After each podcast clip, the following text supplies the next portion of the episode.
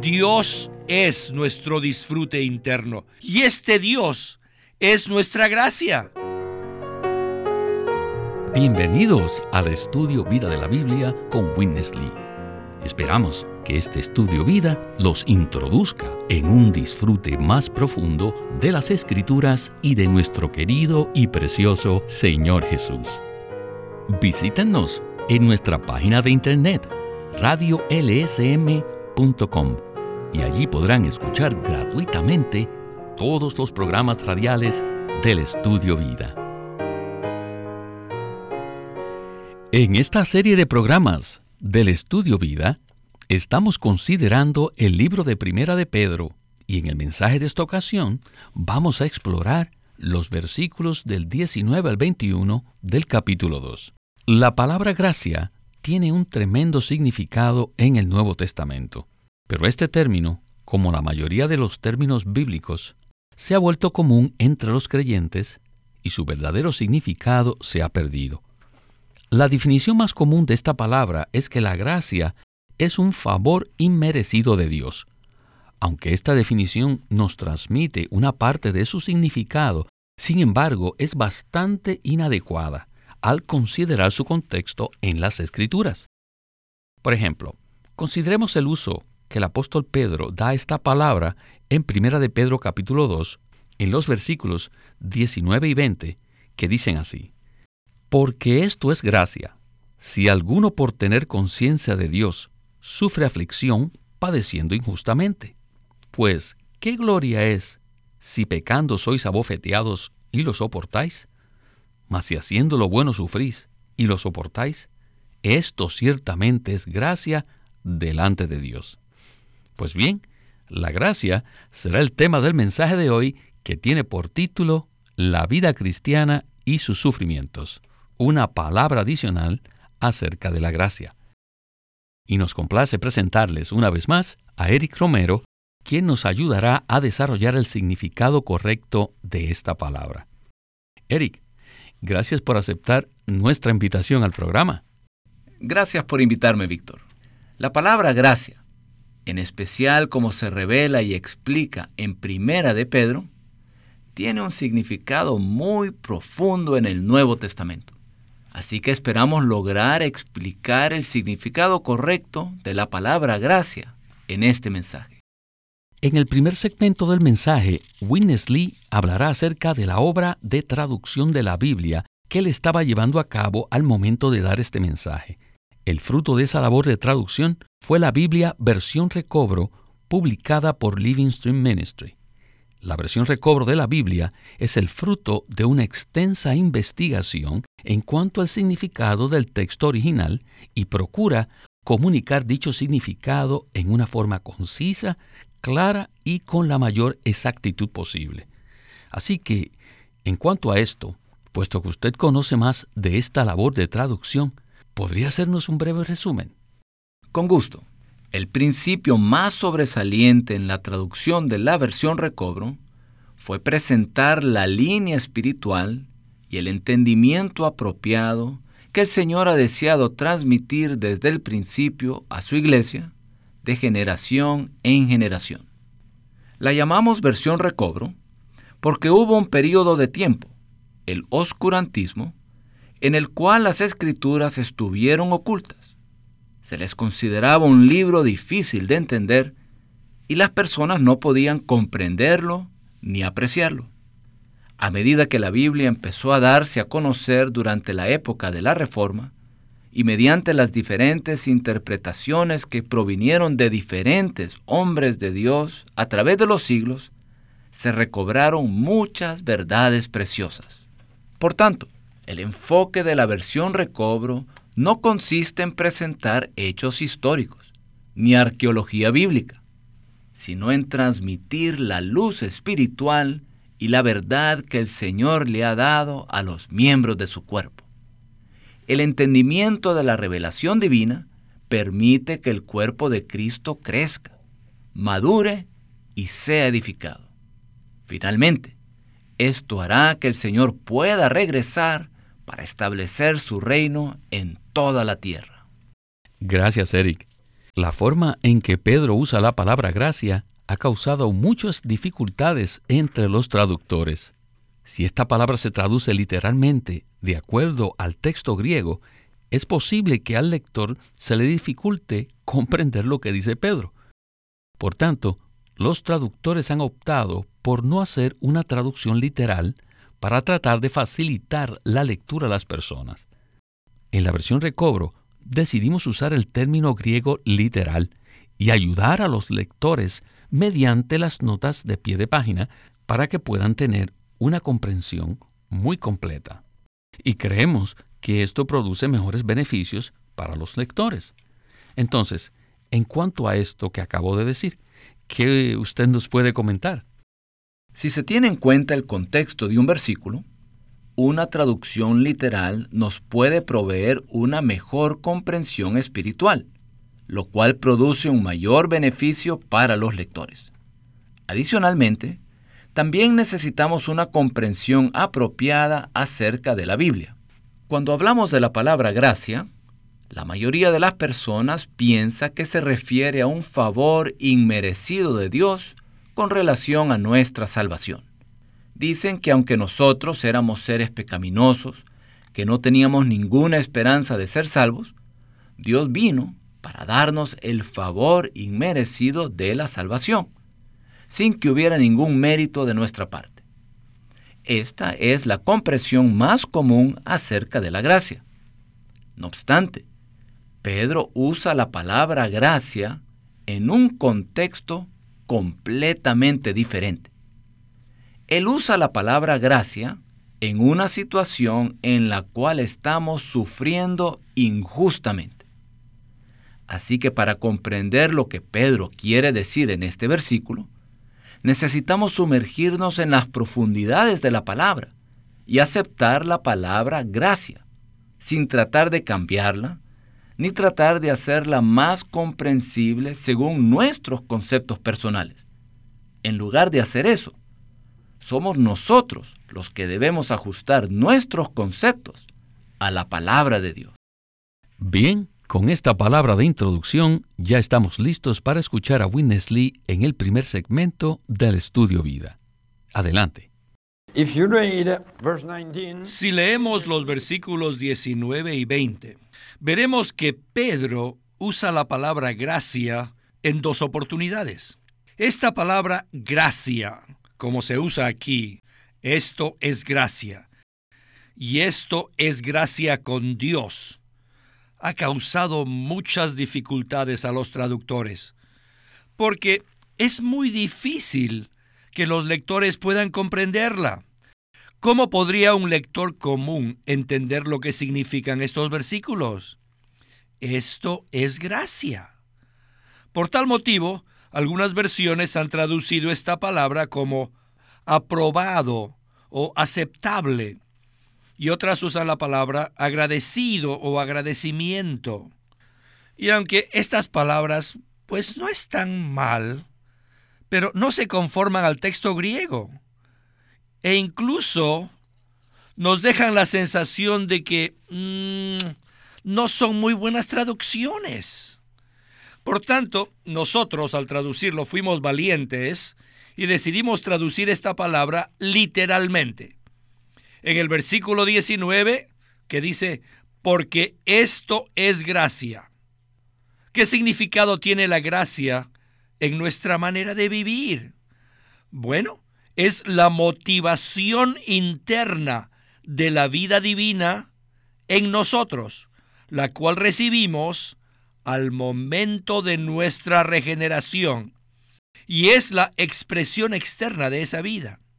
Y esta motivación y expresión llega a ser algo grato y aceptable en nuestra conducta, en nuestro comportamiento.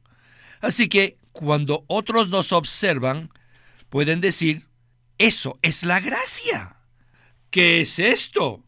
Eso es la gracia, que se manifiesta en nuestra manera de vivir. Debemos exhibir una manera santa de vivir en nuestra vida diaria, todo el tiempo, una y otra vez, para dar la impresión a los demás de que la gracia está con nosotros. Supongamos que una hermana anciana se enferma y que todos los hermanos se preocupan por ella, porque les parece que va a fallecer. Sin embargo, mientras ella está en la cama del hospital, ella rebosa de gozo. Y esto causa asombro entre los doctores y las enfermeras y se preguntan, ¿qué es esto? ¿Esta mujer está pasando por sufrimientos que nadie los puede aguantar? Pero esta hermana no solo demuestra que es capaz de soportar los sufrimientos, sino que ni siquiera se preocupa por su vida. No tiene temor de morir. Si nosotros estuviéramos allí diríamos, esto es gracia. Esto es gracia. ¿Qué? Esto es gracia. Bueno, Eric, es muy interesante lo que acabamos de escuchar en este segmento. Según los escritos del apóstol Pedro, nosotros podemos disfrutar a Cristo como gracia en medio de nuestros padecimientos. ¿No es así? Así es, Víctor. Si entendemos la gracia simplemente como un favor inmerecido, estaremos errando el blanco de lo que Pedro menciona en los capítulos del 2 al 4, cuyo tema es la vida cristiana y sus sufrimientos. La vida cristiana está llena de sufrimientos. Pero nadie diría que esos sufrimientos son una porción de la gracia, sea que lo merezcamos o no. Muy pocos cristianos dirían que los sufrimientos por los que están pasando son una gracia. Sin embargo, a los ojos de Pedro, sí lo son. Incluso, él va más allá al afirmar que si por tener conciencia de Dios estamos dispuestos a sufrir aflicción y padecer injustamente, esto es gracia. Ahora, ¿cuántos cristianos estarían dispuestos a decir que los padecimientos injustos son gracia? Pues bien, necesitamos darnos cuenta de que Pedro tenía un conocimiento muy profundo de la gracia. La gracia está vinculada íntima y directamente con la vida divina de Cristo la cual recibimos cuando creímos en Él. Esta es la razón por la que Witness Lee dice que, en este sentido, la gracia es la motivación interna de la vida divina. En cada cristiano existe esta motivación interna que les permite experimentar a Dios, aún en las circunstancias más extremas. Aunque las circunstancias sean injustas, Dios está allí presente para que lo disfrutemos y experimentemos, porque Él mismo es la gracia. Estamos hablando del significado que Pedro le da a la palabra gracia, y este también es un tema crucial en las epístolas de Pablo. El apóstol Pablo dice en Gálatas 2.20, ya no vivo yo, mas vive Cristo en mí. Y en 1 Corintios 15:10 dice, pero no yo, sino la gracia de Dios conmigo. Por tanto, al colocar estos dos versículos juntos, podemos comprender que la gracia es Cristo mismo que mora en nosotros. Muchas gracias, Eric, por esta explicación tan clara y completa. Cuando nos introducimos en el entendimiento intrínseco de la palabra gracia, todos los apóstoles coinciden en que la gracia es la operación interna de la vida divina en nosotros. Y dicha vida divina es Cristo mismo que opera en nosotros, tanto interna como externamente, para que cuando las personas nos vean pasar por un padecimiento injusto, puedan decir, esto es gracia. Aleluya. Alabado sea el Señor por el entendimiento apropiado de las escrituras. Bien, antes de ir a la próxima sección del mensaje, quisiera leer el versículo 18 del capítulo 2, que dice así, Criados, estad sujetos en todo temor a vuestros amos, no solamente los buenos y comprensivos, sino también a los perversos. Escuchemos a Witness Lee y el estudio vida de Primera de Pedro. Todos necesitamos aprender to have grace a tener gracia. Learn to have grace. Aprendan a tener gracia. That means to uh, Es decir, possess grace, a poseer gracia, to take grace, a tomar gracia, to apply grace. a aplicar la gracia. Grace is here. Grace. La gracia ya ha venido y está ahora con nosotros. ¿Qué es la gracia? La gracia es el Dios triuno procesado y consumado, quien mora en nosotros como el Espíritu vivificante y todo inclusivo. Dentro de nosotros tenemos la gracia. Tome la gracia, aplique la gracia.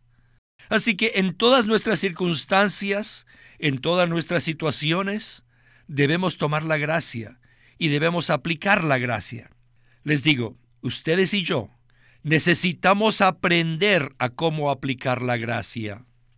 Esto nos conduce a los versículos 18 y 19 que nos dicen, Criados, estad sujetos en todo temor a vuestros amos, no solamente a los buenos y comprensivos, sino también a los perversos, porque esto es gracia.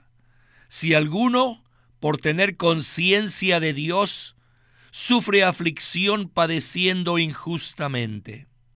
Esto nos indica que cuando alguien se encuentra viviendo en una comunión íntima con Dios, eso implica mucho. O sea, que en su interior existe una conciencia de Dios que siempre les está diciendo algo, que lo guía, que lo regula. Si alguno, por tener esta conciencia interna, sufre aflicción, padeciendo injustamente, esto es gracia. Porque para esto fuimos llamados, llamados a disfrutar la gracia de Dios, bajo cualquier clase de circunstancias. Cualquiera que sean nuestras circunstancias, Dios es nuestro disfrute interno. Y este Dios es nuestra gracia. Y este disfrute no solo nos motiva internamente, sino que también es nuestra expresión externa, una expresión que es visible a los demás. Las personas que nos ven podrán ver algo atractivo en nuestro rostro, en nuestra actitud y también en la atmósfera que nos rodea. Entonces dirán, Maya, esto es maravilloso, esto es hermoso, o esto es tan dulce, esto es tan aceptable y tan lleno de gracia. ¿Qué es esto? Es la gracia. Y no puedo más que exclamar, Gloria al Señor y aleluya por la gracia. Hemos escuchado que Dios es nuestra gracia, nuestro disfrute interno y que ese disfrute nos motiva internamente y llega a ser una expresión visible a los demás. ¿Verdad, Eric? Así es, Víctor. La gracia es la manifestación externa de la realidad interior de una persona que vive consciente de Dios y que tiene conciencia de Dios. Cuando una persona contacta al Señor Jesús de manera profunda y lo experimenta como gracia, espontáneamente se produce un fluir de esa vida divina en las expresiones y en las acciones de esa persona. Creo que es muy importante que nos demos cuenta que la segunda parte de Juan 1.17 dice, pero la gracia y la realidad vinieron por medio de Jesucristo. La gracia siempre está íntimamente relacionada con la obra de Cristo y con la persona misma de Cristo, a medida que nosotros lo vivimos y expresamos en nuestras experiencias. Así que la gracia es simplemente Cristo mismo, que vive en nosotros. Por un lado, si sufrimos merecidamente debido a algo que hemos hecho, no podemos quejarnos porque sencillamente estaremos cosechando lo que hayamos sembrado. Por otro lado, si estamos sufriendo inmerecidamente, injustamente, pero no vivimos en la realidad de Cristo en nuestro espíritu, entonces no tendremos la capacidad para sobrellevar tal situación. En tal caso, en lugar de permanecer tranquilos, nos quejaremos continuamente porque no tenemos la capacidad ni el suministro de vida para sobrellevar ese sufrimiento injusto. Por consiguiente, lo que nosotros necesitamos es a la persona viviente de Cristo en nuestro espíritu, quien es nuestro modelo y nuestra vida, para que Él se manifieste como gracia en cualquier circunstancia que no suceda. Así que cuando las personas vean nuestra expresión dirán, esto es gracia. Amén por esta palabra. Bueno, tenemos que proseguir a la última sección del mensaje. En Primera de Pedro 2.21 dice de la siguiente manera, Pues para esto fuisteis llamados, porque también Cristo padeció por vosotros, dejándoos un modelo para que sigáis sus pisadas. Regresemos con Witness Lee para escuchar la conclusión de este estudio vida. We were called to this Fuimos llamados a esto, because Christ also suffered on your behalf. porque Cristo también padeció por nosotros, dejándonos un modelo para que lo sigamos. Su vida es maravillosa y su vida es un modelo para ser calcada. Pero quiero usar la palabra fotocopia. Miren, la vida diaria de Cristo, según los cuatro evangelios, es el patrón que vamos a fotocopiar. Y nosotros debemos ser su reproducción, debemos ser su fotocopia. Y es por medio de la luz espiritual, y es a través de las riquezas de la vida divina, que el resultado final será algo exactamente igual a Cristo. Será una reproducción de Cristo. Esto es gracia. Y Cristo nos dejó un modelo. La gracia y el modelo son asuntos que están muy relacionados. Cuando las personas dicen, esto es gracia, les digo, inmediatamente nos convertimos en una fotocopia de Cristo, una fotocopia del modelo, una copia del papel de calcar. ¿Ven esto? Cuando la gente dice, ¿qué es esto? Esto es gracia. Esto es gracia. Les digo, ustedes se convierten en qué? Se convierten en una copia calcada, en una reproducción de Cristo. Cada vivir diario que lleve la dulzura, la gracia. Les digo, no es solo la gracia, sino la reproducción de Cristo. Esto no es solamente imitar a Cristo. Eric, el pensamiento de que nosotros lleguemos a ser una reproducción de Cristo es totalmente contrario al pensamiento típico entre los creyentes de tratar de imitar a Cristo. Entonces, ¿qué tal si usted nos comenta algo más respecto a este punto tan significativo? Es importante que veamos que la mayoría de creyentes interpretan el versículo en Primera de Pedro 2:21 como tratar de imitar el modelo que Cristo nos dejó. Pero si hacemos eso, necesitamos también imitar a Cristo en los asuntos mencionados en los versículos 22 y 23, donde dice que Él no cometió pecado, ni se halló engaño en su boca, quien cuando le injuriaban no respondía con injuria, cuando padecía no amenazaba, sino encomendaba todo al que juzga justamente. ¿Será que algún cristiano es capaz de imitar a Cristo en estos asuntos?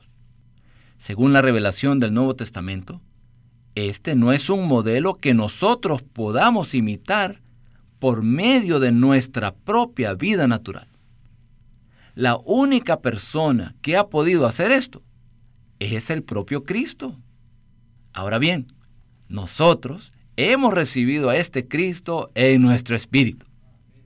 Por tanto, la única manera de poder sobrellevar las circunstancias difíciles es tomar a Cristo como la gracia. En otras palabras, lo que nosotros debemos hacer es permitir que Cristo, como nuestro modelo, se forje en todo nuestro ser de manera orgánica. Esta es la visión que nos presenta el apóstol Pedro en esta epístola. Quisiera terminar este mensaje leyendo la nota de pie de página de la versión recobro del Nuevo Testamento que corresponde a la palabra modelo en Primera de Pedro 2.21. La nota de pie de página dice así.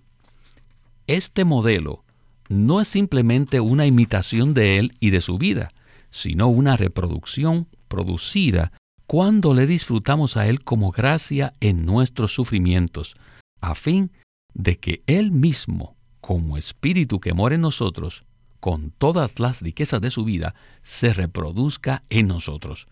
Nosotros llegamos a ser la réplica exacta del original, no una mera imitación de él producida al tomarle como nuestro modelo. Eric, es maravilloso saber que a medida que nosotros disfrutamos a Cristo como gracia en nuestros sufrimientos, llegamos a ser réplicas exactas de Él. Aleluya por esta revelación tan gloriosa. Y a usted, muchas gracias por acompañarnos en el estudio Vida de la Biblia con Witness Lee. Gracias por invitarme, Víctor. Siempre es un privilegio participar en el programa. Este es Víctor Molina haciendo la voz de Chris Wilde, Eric Romero, la de John Pester y Walter Ortiz, la de Witness